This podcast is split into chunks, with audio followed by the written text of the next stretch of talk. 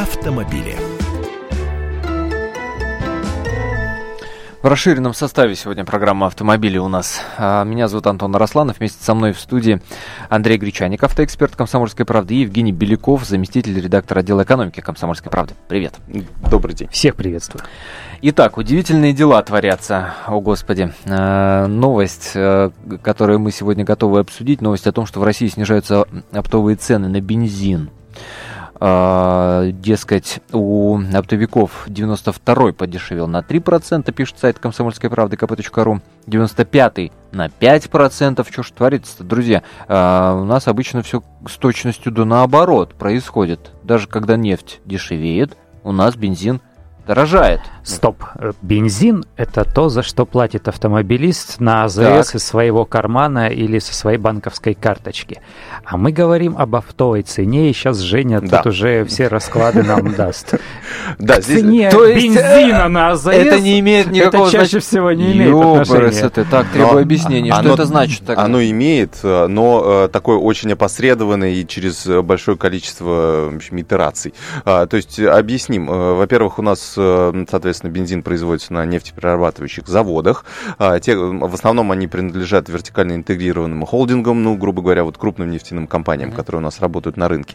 Они, соответственно, продают бензин как а, своим э, сетям АЗС, так и независимым э, поставщикам. Mm-hmm. И э, цена э, вот в оптовом звене, она варьируется как от стоимости нефти э, на рынке, так э, от э, каких-то внутренних ситуаций, в частности, например, ремонтами регулируется на различных НПЗ, например, вот недавно были проблемы в Сибири и на Дальнем Востоке, там э, ангарский НПЗ уходил в ремонт, и плюс ко всему там еще дополнительно mm-hmm. были какие-то проблемы с э, производством, поэтому э, там резко подскочила оптовая цена э, на бензин, и, соответственно, возник дефицит, потому что те же нефтяные компании отправляли э, своим сетям АЗС, они все-таки выполняли все обязательства, а другим говорили независимым, ну, извините, у нас вот бензина-то не хватает, сами видите. Для своих-то не хватает. Мы своим да. как бы даем, а вам, ну, вы вот так контракты заключали. Поэтому здесь очень очень Э, сложная эм, и, соответственно, э, в оптовом сегменте, если посмотреть вообще график изменения, а, как, эм, как формируется цена э, в течение года, то там очень резкие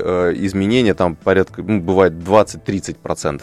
Но это практически не отражается на наших сетях АЗС, потому, просто потому что, ну, зачем, вот представляете, если бы у нас в, в одно время бензин стоит угу. 40, а в другой За, 25. Завтра приехал. Там, да. Мы, естественно, будем помнить, что он поднялся на на 40 и будем, будем говорить, что вот какие негодяи, а когда он снизится до 25, мы, в принципе, ничего не заметим, будем ну, как бы э, считать это ну, само, само собой разумеющимся. Ну, тем более, что э, все бюджеты э, рассматриваются в рамках года все-таки, да, и все эти колебания, они в любом случае нивелируются по итогам-то года. Правильно? Ну, по крайней мере, как говорят э, вот АЗСники и эксперты, что вот, например, летом, э, летом это синокос. Летом э, как раз-таки э, маржа у э, производителя она повышается. Зимой они, наоборот, работают, ну, если не в минус, то, по крайней мере, в ноль. И поэтому вынуждены компенсировать за счет повышения цен летом то, что они не добирают Ну, вот, собственно, об этом и речь. Я предлагаю обратиться к нашей аудитории. В вашем городе возмущены ли автомобилисты ценами на бензин? Что вообще у вас происходит со стоимостью э, горючего? Э, растет может, где-то снижается в цене, черт его знает, страна у нас большая. А, звоните нам в эфир по номеру телефона 8 800 200 ровно 9702, 8 800 200 ровно 9702. Также работает наш смс-портал, номер его 2420 РКП. Не забывайте перед текстом ставить 2420 РКП. Расскажите, что у вас творится с ценами на бензин. А прогноз-то какой? Я думаю, ну, вернее, то, что я думаю, это понятно. Эксперты говорят, что бензин Э, розничная его цена будет э, продолжать повышаться. И здесь целая совокупность факторов, потому что э, оптовая цена – это лишь единственный фактор, влияющий на ценообразование на АЗС и вообще на стоимость бензина, на конечную его стоимость. Есть еще акцизы, есть еще налоги, а у нас же правительство использует используют все вот эти обязательные платежи, налоговые, акцизные, для того, чтобы выстраивать какие-то балансы при поступлении бюджетных средств. И здесь поднять, тут опустить, в зависимости от экономической ситуации. В конечном счете, э, пока что предпосылок для того, чтобы бензин подешевел, у нас нет. Он у нас и так относительно дешевый. То есть я предвижу относительно чего? всплеск. Европы, например? Европы, например, да. Так.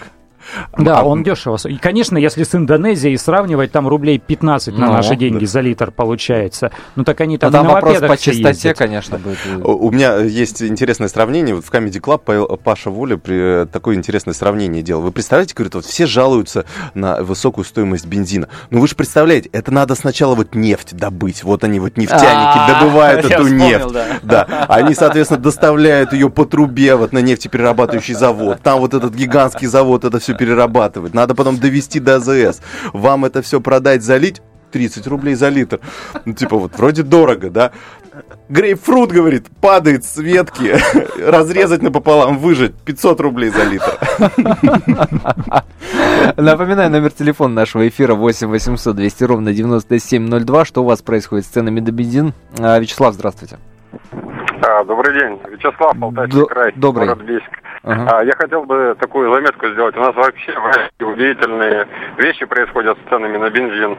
А, две причины для повышения или понижения цен на бензин у нас в России. Первая причина – это а, мировые цены на нефть. Когда они растут, соответственно, и бензин у нас растет. Uh-huh. Когда они падают, бензин у нас опять же растет, потому что наши производители компенсируют свои убытки за счет внутреннего, внутренних повышения цен. И вторая причина – это сезонность.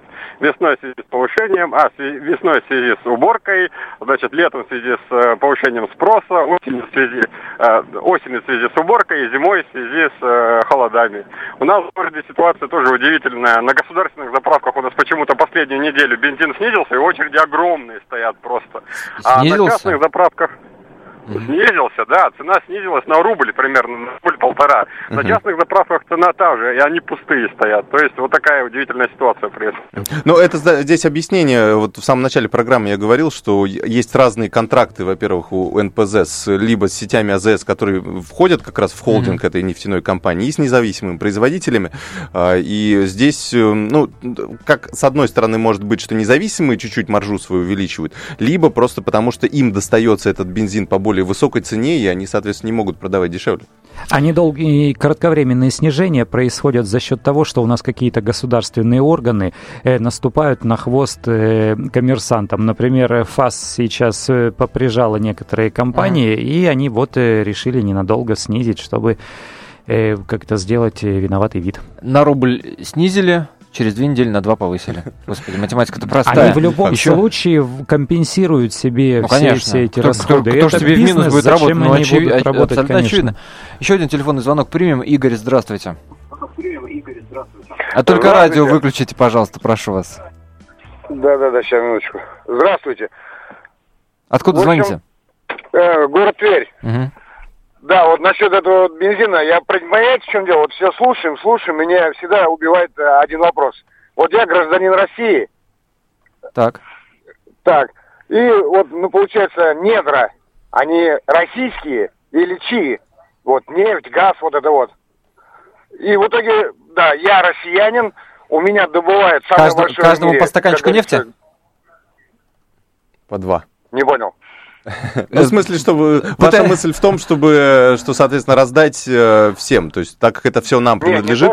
Не то, что раздать всем, просто я имею в виду, э, ну, в моей стране добывают все это, ну, и мне же в три дорого продают. Я вот к чему. А откуда вы знаете, что в три дорого? Вот в сравнении с чем? Вот просто как понять, что там 30 рублей... Это... Хорошо, да. вот взять эту же Америку. Я так понял, там нефть не очень, там много нефти. Она, э, Америка в последние несколько лет э, самый крупный производитель нефти в мире и газа, между прочим. Ну, за счет разработки сланцевой нефти и сланцевого газа. Поэтому... в общем, как, как, а она при этом еще и самый главный импортер, потому что Игорь, мысль понятна. Игорь, мысль понятна. Спасибо большое вам за звонок. А, ну, действительно, разъяснить надо, а, поскольку большое количество людей именно так и размышляют. Нефти у нас завались Правовые это... вопросы ты имеешь в виду? У нас приватизация была, если вспомнить. Ну, это здесь, это такое, как модное слово холивар. То есть э, многие страны до сих пор дискутируют над тем, что лучше все-таки субсидировать собственную экономику и собственных граждан за счет того, что предоставлять им льготный бензин, а, либо, соответственно, э, действовать на рыночных принципах, э, которые будут регулироваться. Ну, у, у нас в 90-е годы приняли решение действовать по рыночному принципу, и у нас поэтому так и реализуется. А, ну, кто здесь прав, кто виноват, э, наверное, сложно понять, но учитывая тот факт, если сравнивать вообще те страны, где субсидируется э, цена на бензин, то это страны, ну, если даже не третьего, то четвертого мира. То есть, ну, ну да. я думаю, что вряд ли мы хотим... Э, тут причинно-следственная связь может быть по-разному. Ну, в Ираке, например, да, совсем дешевая нефть и, и бензин. Но мы не хотим жить в Ираке. Но мы не хотим жить так, как живут там. Ну, в общем, тут нюансы, нюансы везде. Подробнее об этих нюансах вы можете прочитать на сайте комсомольской правды, kp.ru, все автоновости в разделе автомобиль автомобили, экономические новости, соответственно, в разделе «Экономика». А, я благодарю за этот эфир Андрея Гречаника, автоэксперта «Комсомольской правды», и Евгения Белякова, заместителя редактора отдела экономики «Комсомольской правды». Спасибо. Оставайтесь на волне радио «Комсомольская правда». Впереди очень много интересных программ.